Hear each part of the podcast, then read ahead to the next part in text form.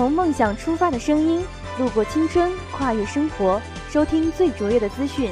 这里是校园之声广播站，传递时事要闻，播报完满动态。接下来是午间新闻。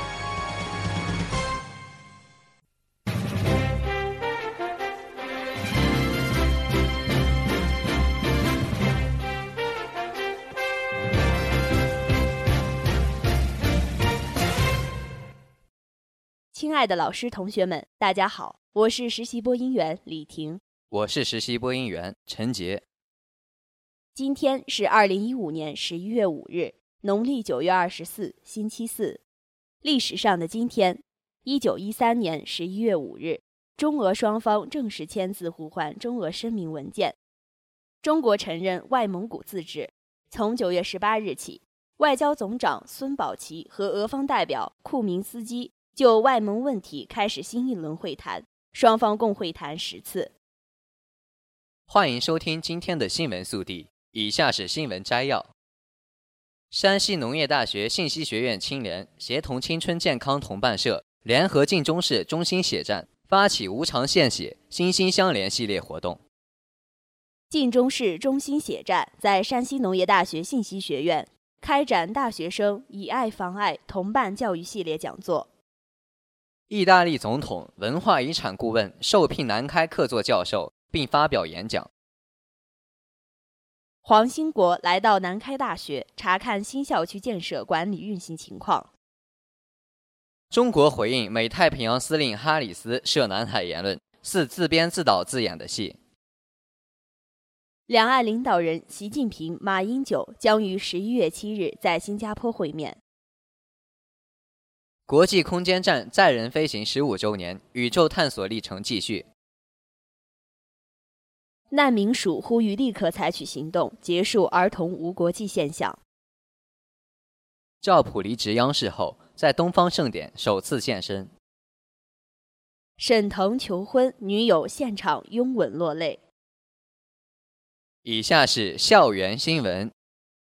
据记者报道。点点滴滴热血浓，人道博爱处处情。十月三十号，信息学院青年志愿者联合会协同青春健康同伴社联合晋中市中心血站，发起了为期一天的无偿献血、心心相连系列活动。上午十点，经院方及青年负责人确认，献血活动正式拉开帷幕，共分为两个采血点，分别是图书馆前及学生活动中心青年志愿者联合会办公室。信息学院学子积极参与，献血点纷纷排起长龙，活动一直持续到下午六点。至此，经志愿者统计，本次无偿献血活动参与人数多达四千余人，采血量相比去年增加了百分之二十左右，成绩可嘉。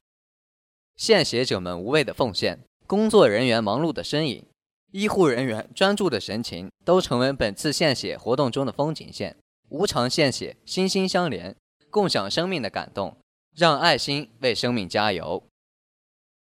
据记者十一月三日报道，为加强信息学院师生对自身健康的关心，提高艾滋病防控意识，信息学院青年志愿者联合会协同青春健康同伴社联合晋中市中心血站，于十月三十日十七点在二号教学楼幺零幺教室开展大学生以爱防艾。同伴教育工程第三讲《血液的秘密》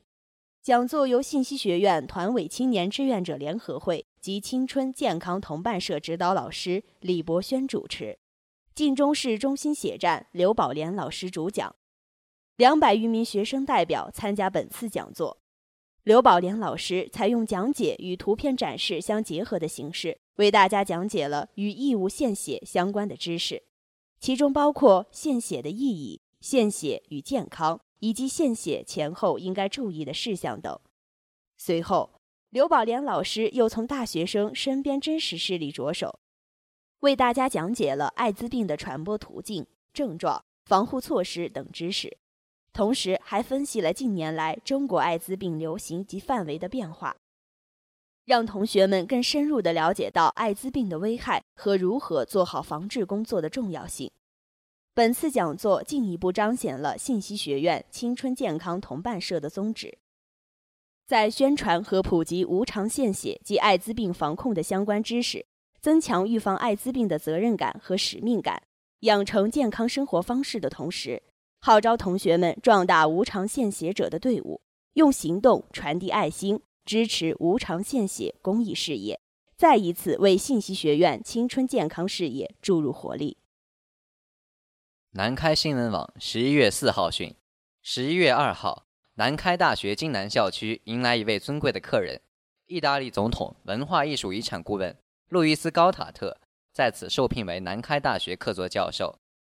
致聘仪式上，校党委书记薛静文为他致送聘书，这标志路易斯·高塔特正式加盟南开。中欧论坛创始人、南开大学客座教授高大伟。国际学术交流处负责人及部分教师、中外学生代表参加了仪式。周恩来政府管理学院负责人主持仪式。路易斯·高塔特说：“此次前来是在他的老朋友高大伟教授的介绍之下，也是践行在范曾先生罗马画展上的南开之约。”他说：“此次非常荣幸来到南开，南开的金南校区建设的非常漂亮，这里代表着南开未来发展的蓝图。”了解到一座新的校区是在这么快的时间内落成，他不禁感叹：这在欧洲完全不可能，只有中国才能做到。据南开新闻网讯，十一月二日，天津市委代理书记、市长黄兴国来到南开大学查看新校区建设管理运行情况。市领导程其慎、朱丽萍、苟利君、曹小红，校党委书记薛静文，校长龚克。校党委副书记、副校长杨克兴、副校长孙广平等陪同。黄兴国来到位于南开大学津南校区的周恩来政府管理学院，查看教学、科研等情况。黄兴国走到正在进行头脑奥林匹克竞赛的学生中间，他对同学们说：“经过各方面共同努力，在这片土地上屹立起南开大学新校区，我们为此而高兴。”也为南开大学的发展变化而骄傲，希望大家在新的环境中认真学习，加倍努力，与学校一道加强新校区各方面管理，共同建设世界一流水平大学。祝愿南开大学越来越美丽。以下是国内新闻。据记者十一月四号报道，美总统国家安全事务副助理罗兹表示，美将继续在南海采取行动。证明美对维护航行自由原则的承诺，这符合美国的利益。美国防部不具名的官员称，美计划每季度派军舰赴南海至少巡航两次，使之成为例行巡航，以提醒中国等国，美国是根据国际法行使自由航行的权利。外交部华春莹表示，中方一向尊重和维护各国依国际法在南海享有的航行和飞越自由。但坚决反对任何国家以航行和飞越自由为名，损害中国主权和安全利益，并再次重申，中方维护自身领土主权、安全及合法正当的海洋权益的意志坚定不移。对于任何国家的蓄意挑衅，我们都将坚决予以应对。据新华网北京十一月四日消息，中共中央台湾工作办公室。国务院台湾事务办公室主任张志军四日宣布，经两岸有关方面协商，两岸领导人习近平、马英九将于十一月七日在新加坡会面，